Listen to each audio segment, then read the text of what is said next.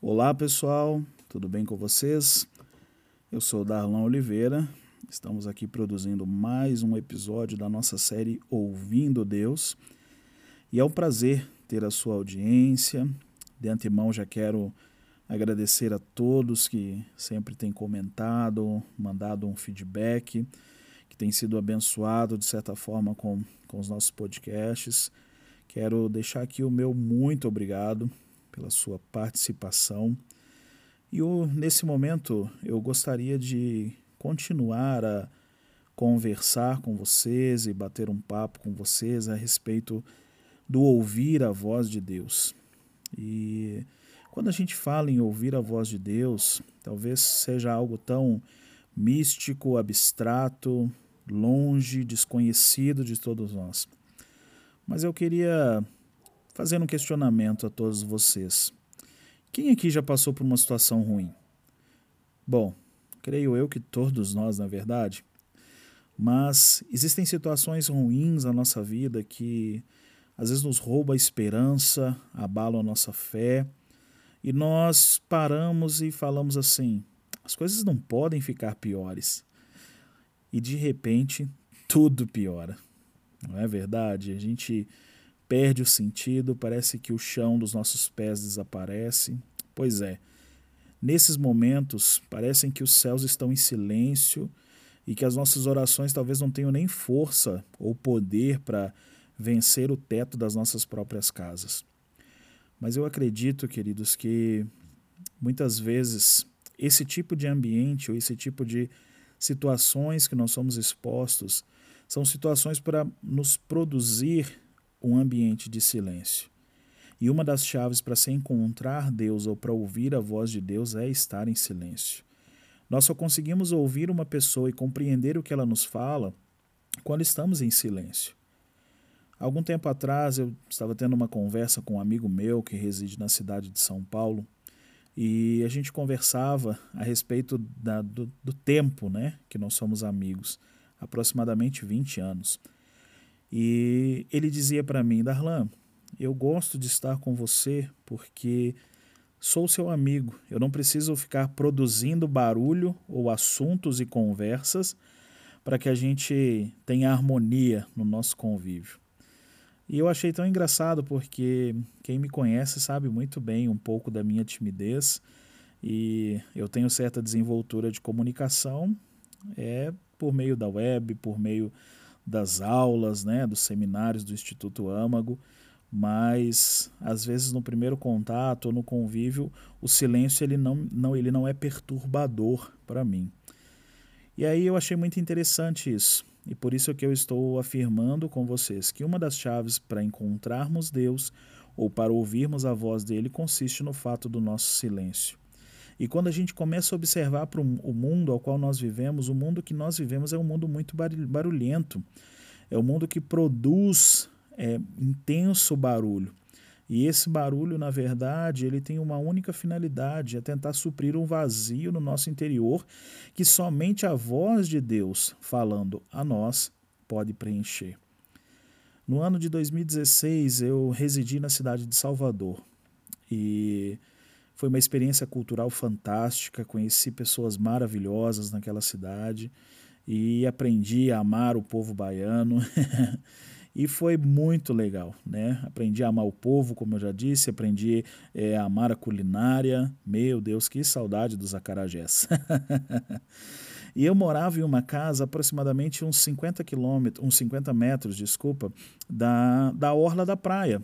E era tão interessante porque durante o dia eu até mesmo me esquecia que eu morava próximo da praia, porque a casa que eu morava era, funcionava um instituto bíblico, era uma escola teológica, onde eu trabalhava.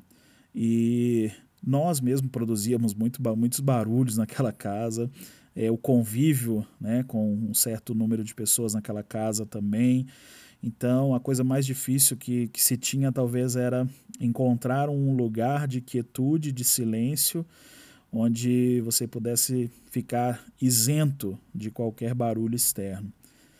E na verdade também tinha uma avenida principal do bairro ela cortava, era na quadra de, da, de, da frente da minha casa, e, e, essa avenida passava, né? Fluxo de carros, ônibus, buzina, ambulantes, um monte de coisa. E eu não conseguia nem perceber, como eu falei com vocês, que eu morava próximo da praia. Mas no meio da madrugada, tinha dias que eu dormindo com a janela do meu quarto aberta, eu acordava com um barulho estrondoso e assustador, que era o barulho das ondas do mar quebrando na orla. E era tão interessante porque durante o dia não estava percebido aquele lugar, não estava percebido esse barulho, mas quando eu estava num ambiente de silêncio e de quietude, eu percebia aquele barulho das ondas do mar. Então, o mundo que nós vivemos, ele é um mundo barulhento, ele é um mundo que produz muito barulho.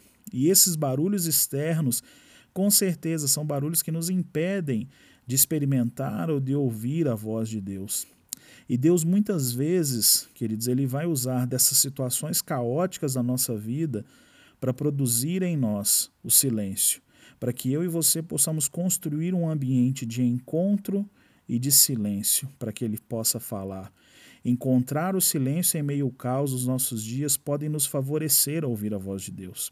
Então a gente precisa aprender a não perder a sobriedade, a não perder o senso, não perder a noção de quem somos e de quem Deus é diante do caos, mas entender que o caos pode estar sendo estabelecido por Ele para que nós possamos produzir um ambiente onde Ele possa falar, possamos produzir um ambiente propício à voz dele a nós.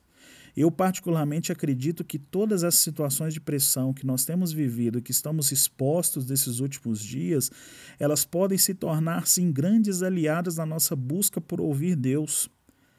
Alguns anos atrás, eu li um livro muito interessante e já deixo a recomendação para vocês.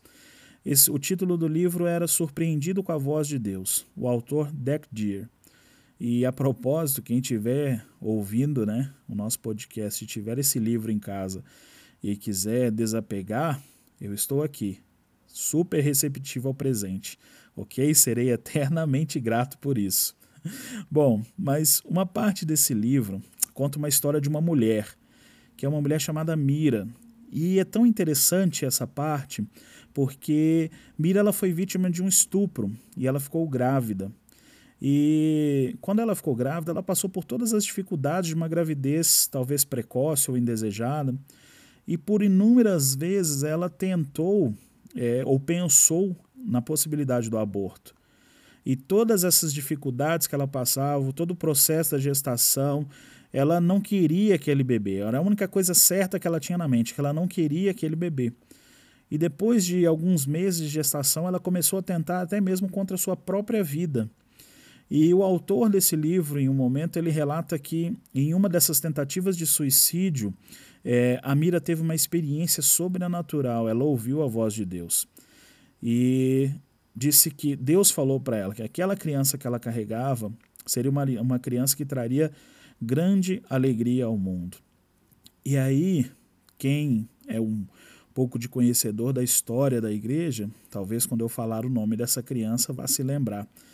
E o nome dessa criança é James Robson. E quem foi James Robson ao longo da história? James Robson foi um pastor e um televangelista muito conhecido em meados da década de 60, 70, e foi um homem que funcionou assim de uma forma fantástica e sobrenatural no que diz respeito à proclamação do evangelho. E aí, quando Mira tem essa gravidez e ela ela não quer essa criança, a única condição que ela estabelece para a adoção do seu filho é que ele fosse adotado por um casal de cristãos. E quem adota o James Robson é um casal de pastores. Então, queridos, diante de um ambiente de caos, Deus se manifestou com a sua voz miraculosa a essa mulher chamada Mira e trouxe uma palavra de destino em relação à vida do seu filho. Pois bem, meus amigos, nem sempre a pior das situações que você possa estar passando quer dizer que Deus não esteja te ouvindo ou que ele esteja longe de você. Às vezes, tudo isso tem um único propósito e um único objetivo: fazer com que você pare tudo que você está fazendo para ouvir. Você só vai conseguir ouvir quando estiver em silêncio. Só ouvimos quando nos calamos.